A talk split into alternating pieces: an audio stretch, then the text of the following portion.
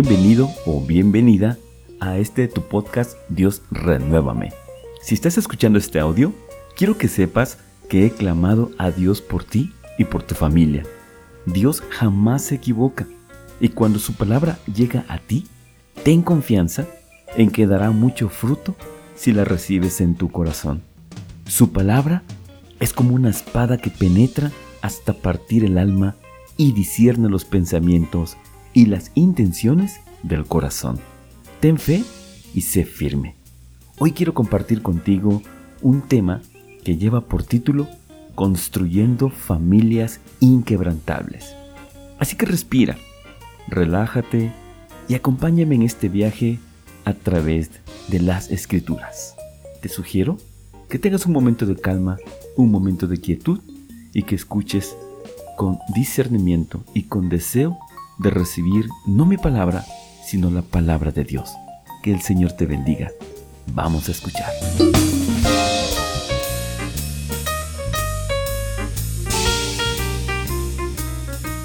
El primer punto que quiero compartirte lleva por tema familias espirituales. Las familias son espirituales.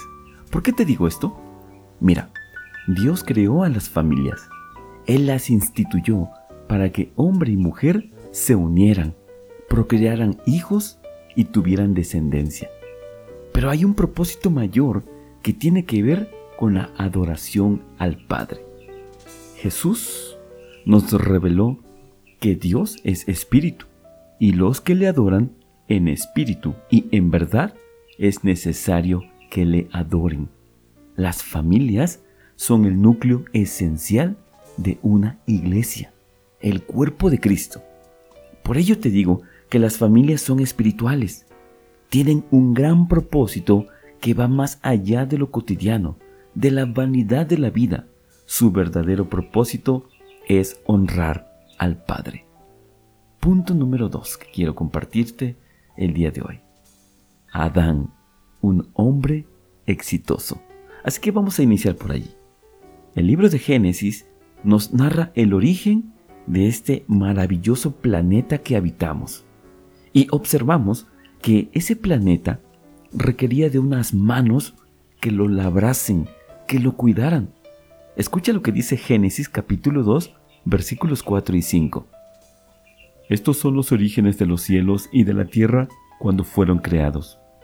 El día que Jehová Dios hizo la tierra y los cielos, y toda planta del campo antes que fuese en la tierra y toda hierba del campo antes que naciese, porque Jehová Dios aún no había hecho llover sobre la tierra, ni había hombre para que labrase la tierra. Amén. Todo lo que Jehová ha creado requiere ser cuidado, requiere ser atendido. Te pido que subrayes esto en tu mente, porque eso incluye también a las familias. Te lo vuelvo a repetir. Todo lo que Jehová ha creado requiere ser cuidado, requiere ser atendido. Así es como surge la necesidad de un hombre que lleva a cabo esa maravillosa función de cuidar, de labrar la tierra. Y ese hombre fue Adán. Así que podemos decir que Adán era el modelo de un hombre que lo tenía todo. Ese es el concepto de un hombre exitoso. El alimento lo tenía al alcance y además tenía una doble misión, labrar el huerto y asignar un nombre a cada ser vivo. Sin embargo, escucha esto, Adán se percató que tenerlo todo no basta. Pues si no tienes con quién compartir tus logros y tus fracasos, la vida no tiene mucho sentido. Así que Adán, dice la escritura, que no halló ayuda idónea para él. Te voy a compartir dos versículos. Uno está en Génesis capítulo 2, versículo 18, y el otro está en Génesis capítulo 2, pero el versículo 20. Y dijo Jehová Dios, no es bueno que el hombre esté solo, le haré ayuda idónea para él. Y puso Adán nombre a toda bestia y ave de los cielos, y a todo ganado del campo, mas para Adán no se halló ayuda idónea para él. Amén. la escritura nos comparte que Dios hizo caer en un profundo sueño a Adán. Jehová tomó una de sus costillas de Adán y de allí formó Dios a la mujer. Ahora, imaginemos ese primer encuentro. Adán despierta y se encuentra con una mujer. No tenía unas zapatillas de tacón alto, no, estaba descalza. No tenía un vestido lujoso de diseñador, no, estaba desnuda. Tampoco tenía un peinado de estética. Más probable, tenía su cabello electrizado. Pero eso sí, muy probablemente tenía una sonrisa que la hacía lucir hermosa. Por cierto, cuánto embellece el regalar una sonrisa. Escucha lo que dice Proverbios capítulo 15 versículo 13. El corazón alegre hermosea el rostro. Amén. Lo interesante de este primer encuentro es la declaración de que un hombre y una mujer al unirse son uno.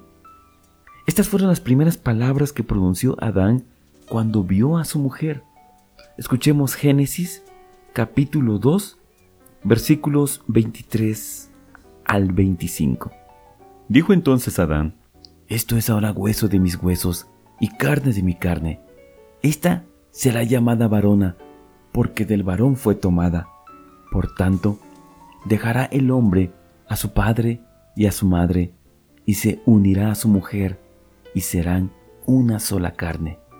Y estaban ambos desnudos, Adán y su mujer, y no se avergonzaban. Amén. Toda relación de pareja pasa por diversas etapas, entre ellas el noviazgo. En esta etapa, todo es maravilloso. La pareja no se centra en los defectos del uno y del otro, más bien parecen no existir los defectos. No se crean estereotipos de belleza. Todo se comparte, todo es posible en la relación. Hay un futuro lleno de expectativas. Y además, en el caso de Adán y Eva, no tenían vergüenza el uno del otro. Ambos estaban desnudos y se aceptaban el uno al otro. En otras palabras, su relación era pura, limpia, honrosa. Y así es como debería mantenerse una relación. Escucha lo que dice la escritura en Hebreos capítulo 13 versículo 4. Honrosos sean todos el matrimonio y el hecho sin mancilla. Amén. Adán había encontrado a su ayuda idónea, lo que hacía falta en su vida. Esta es la etapa que toda pareja vive, es su momento cuando todo es perfecto, hermoso, íntimo. Pero pasemos al siguiente punto. El punto número 3. Las familias son acechadas por el enemigo. Después de ese primer encuentro entre Adán y su mujer, en el cual todo era maravilloso, es entonces cuando entra un tercer personaje en la historia. Un enemigo de toda relación de pareja. Alguien que siempre está buscando cómo destruir matrimonios. ¿Por qué atacar a las relaciones de pareja? Bueno, recordemos que Dios ha instituido a la familia. Toda sociedad depende del éxito en el hogar formado por Dios. Esa es la razón por la que el enemigo busca dañar a las familias, porque busca el punto débil, el punto de quebrantamiento, separar a la pareja, enemistar al hombre con su mujer. Escuchemos lo que dice Mateo capítulo 12, versículo 25. Sabiendo Jesús los pensamientos de ellos, les dijo, Todo reino dividido contra sí mismo es asolado, y toda ciudad o casa dividida contra sí misma no permanecerá. Amén. Ese enemigo en forma de serpiente vio una oportunidad en Eva. Es probable que a Eva le llamara mucho la atención el árbol prohibido. A esa inclinación a hacer algo mal se le llama concupiscencia. Así que la serpiente aprovechó la concupiscencia de Eva para venderle una falsa idea. Le dijo que si comía de ese fruto, serían igual que nuestro amado Padre, igual que su Creador, igual que Dios. Escuchemos los siguientes versículos. Génesis capítulo 3 versículo 1. Pero la serpiente era astuta, más que todos los animales del campo que Jehová Dios había hecho, la cual dijo a la mujer, ¿Con qué Dios os ha dicho, no comáis de todo árbol del huerto? Y la mujer respondió a la serpiente, Del fruto de los árboles del huerto podemos comer, pero del fruto del árbol que está en medio del huerto, dijo Dios, no comeréis de él, ni le tocaréis, para que no muráis. Entonces la serpiente dijo a la mujer, No moriréis, sino que sabe Dios que el día que comáis de él, serán abiertos vuestros ojos, y seréis como Dios, sabiendo el bien y el mal. Y vio la mujer que el árbol era bueno para comer, y que era agradable a los ojos, y árbol codiciable para alcanzar la sabiduría, y tomó de su fruto, y comió, y dio también a su marido, el cual comió así como ella. El resultado de esta mala acción provocó el primer conflicto de pareja, y como todo conflicto, ambos, Adán y Eva, se centraron en la culpabilidad. De hecho, Adán intentó cargar todo el peso de la culpa a su mujer, Eva. Aquel inicio maravilloso de su relación de pareja se empezaba a desmoronar. Ahora ambos se visualizaron desnudos, expuestos el uno al otro. Con vergüenza se miraron, se cubrieron y se escondieron. En ese momento, Dios se presentó ante ellos y, ¿sabes? Primero le pidió cuentas a Adán. Escuchemos Génesis capítulo 3 versículos 11 al 12. Y Dios le dijo, ¿quién te enseñó que estabas desnudo? ¿Has comido del árbol del que yo te mandé no comieses? Y el hombre respondió, La mujer que me diste por compañera me dio del árbol y, y yo comí. La experiencia de Adán nos muestra que en una familia Dios siempre le pedirá cuentas al hombre acerca de todo lo que ha sucedido en el hogar. Digamos pues que el hombre es el primer responsable. En ese momento, quizá Eva estaba cabizbaja, avergonzada de su error, esperando todo el peso del castigo sobre ella. Pero ni ella ni Adán esperaban la respuesta de un juez verdadero y justo. Dios hizo responsables a ambos.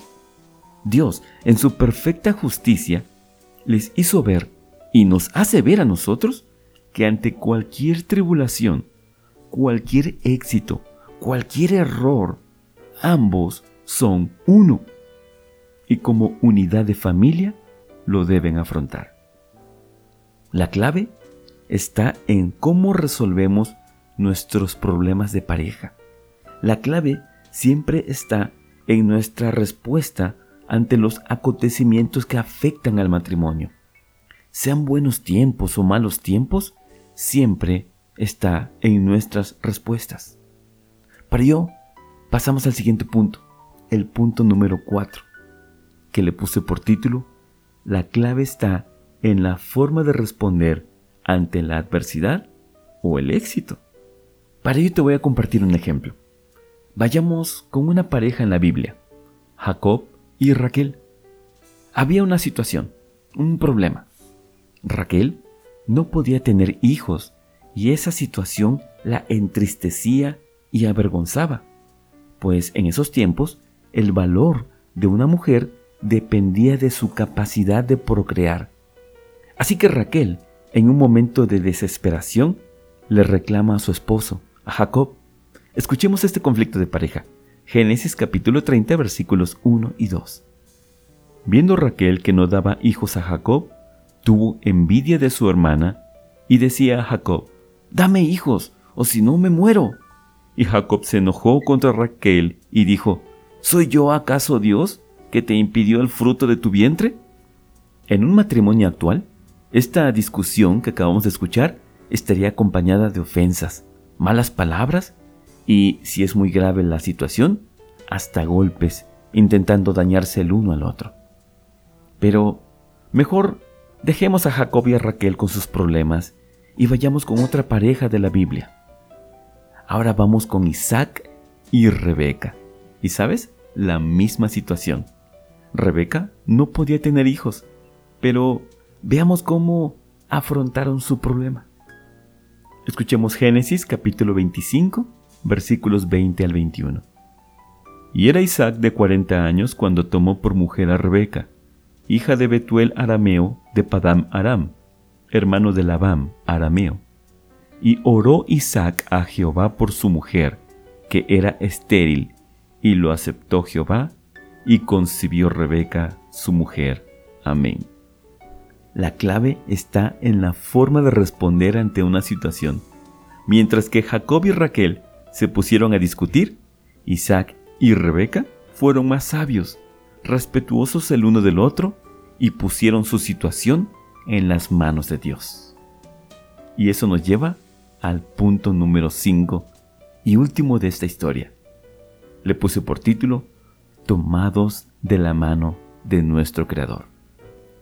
En muchas de las ocasiones, como pareja no podrán resolverlo todo, pero la actitud con la que eligen afrontar cada reto es lo que determina el bienestar de la relación.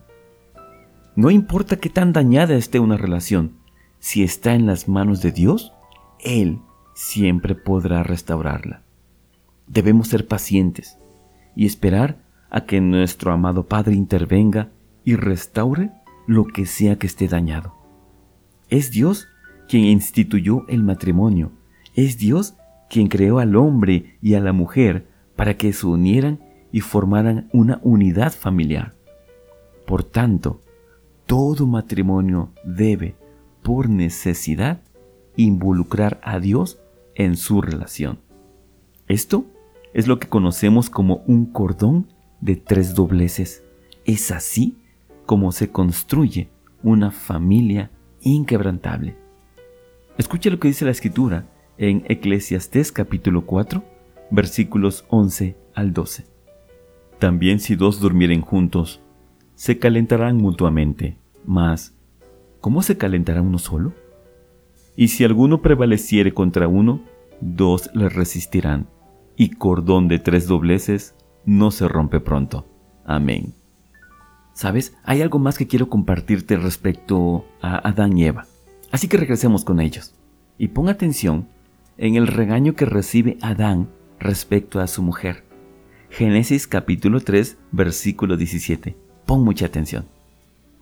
Y al hombre dijo, Por cuanto obedeciste a la voz de tu mujer, y comiste del árbol de que te mandé diciendo, no comerás de él, maldita será la tierra por tu causa, con dolor comerás de ella todos los días de tu vida. ¿Escuchaste? Si tenemos una actitud machista, lo primero que diríamos es que el error de Adán fue haber escuchado a su mujer. Y si lo aplicamos a toda relación, nos podríamos preguntar, ¿debería el hombre escuchar a su esposa? Para responder a ello, y sobre todo, para comprender que una relación es madura cuando ambos se escuchan, se comprenden y respetan, pero sobre todo, cuando ambos caminan tomados de la mano de Dios, todo es diferente. Veamos otro modelo de pareja en la Biblia para ejemplificar lo que te acabo de explicar. Abraham y su esposa Sara. Génesis capítulo 21, versículo 12. Escucha esto, es maravilloso. Entonces dijo Dios a Abraham, No te parezca grave a causa del muchacho y de tu sierva. En todo lo que te dijere Sara, oye su voz, porque en Isaac te será llamada descendencia. Amén. ¡Wow! Eso es maravilloso. Dios le ha dicho al patriarca Abraham que escuche a su esposa Sara en todo lo que ella le diga o aconseje. Entonces, ¿cuál es la diferencia en esta relación? Te voy a decir cuál es la diferencia. La diferencia es la sabiduría que había alcanzado Sara en esta etapa de su vida. Pero no solo Sara. De hecho, ambos eran un hombre y una mujer de fe. Ambos caminaban de la mano de su Creador. Escucha lo que dice Proverbios capítulo 14 versículo 1. La mujer sabia edifica su casa, mas la necia con sus manos la derriba. Amén. No toda la responsabilidad de un hogar recae sobre la mujer, pero cuando la mujer actúa con sabiduría, sabe cómo construir no una casa, sino un maravilloso hogar. Si las cosas están saliendo de control, es cuando más sabiduría se requiere en una relación. Así como nuestro Creador le dio todo su respaldo a Sara, así también en cada hogar Dios dará su respaldo a la mujer que camina de la mano de su Creador. Con esto podemos confirmar nuevamente que un cordón de tres dobleces hace una gran diferencia en una relación. Abraham y Sara estaban en comunión con Dios. Ese es el caso para la mujer. ¿Y en cuanto al hombre? Bueno, si eres hombre, quiero compartir contigo algo maravilloso. Para ello primero quiero preguntarte, ¿qué es lo que más valoras de lo que actualmente posees o tienes a tu alcance? Medita un poquito en ello. Reflexiona tu respuesta. Y no sé cuál sea esta, pero espero no sea algo material. Así que te voy a compartir lo que Dios te dice en relación a tu esposa. Escucha Proverbios capítulo 18, versículo 22 en la nueva traducción viviente. El hombre que haya esposa encuentra un tesoro y recibe el favor del Señor. Amén. Eso que acabamos de escuchar es maravilloso. Valora a la persona que está contigo. No es una casualidad, es un tesoro que Dios te ha obsequiado para que cuides de ella. Jehová está contigo. Él te ayudará. Y sabes, antes de cerrar este mensaje, me gustaría que regresáramos con Adán y Eva. ¿Qué pasó con ellos? ¿Se disgustaron para siempre? ¿Se volvieron en guerra uno contra el otro? ¿Qué habrá pasado con ellos? Acompáñame a Génesis, capítulo 3, versículos 20 al 21. Y llamó Adán el nombre de su mujer Eva, por cuanto ella era madre de todos los vivientes. Y Jehová Dios hizo al hombre y a su mujer túnicas de pieles y los vistió. Amén. Adán y Eva fueron expulsados del paraíso donde lo tenían todo. A pesar de su fracaso en permanecer en obediencia, no se enemistaron el uno contra el otro. Dios, a pesar de estar molesto con ellos, tuvo misericordia y los vistió de túnicas. ¿Sabes? Quisiera creer que salieron tomados de la mano. Cierto, con la incertidumbre de lo que les deparaba una vida de esfuerzo y dolor, pero tomados de la mano, afrontarán todo lo que se les presentase. Para cerrar, la escritura nos brinda un maravilloso consejo lleno de sabiduría y mucho amor. Nos aconseja disfrutar cada momento con alegría y gratitud por la pareja de vida que Jehová te ha dado. Así que si fuera posible, en este momento, tomados de la mano, reciban estas maravillosas palabras. Eclesiastés capítulo 9, versículo 9. Goza de la vida con la mujer que amas todos los días de la vida de tu vanidad que te son dados debajo del sol, todos los días de tu vanidad, porque esta es tu parte en la vida y en tu trabajo con que te afanas debajo del sol. Amén. Maravilloso este consejo que nos da la escritura. Goza, disfruta de tu pareja. Por mucho que te afanes, por mucho que te esfuerces, el tesoro que Jehová te ha dado, lo debes cuidar es un regalo maravilloso. Clama a Dios para que te dé sabiduría para manejar tu hogar, paciencia para soportar la adversidad, misericordia para saber perdonar y amor para saber unir. Que la paz del Señor sea contigo y con tu familia. Amén.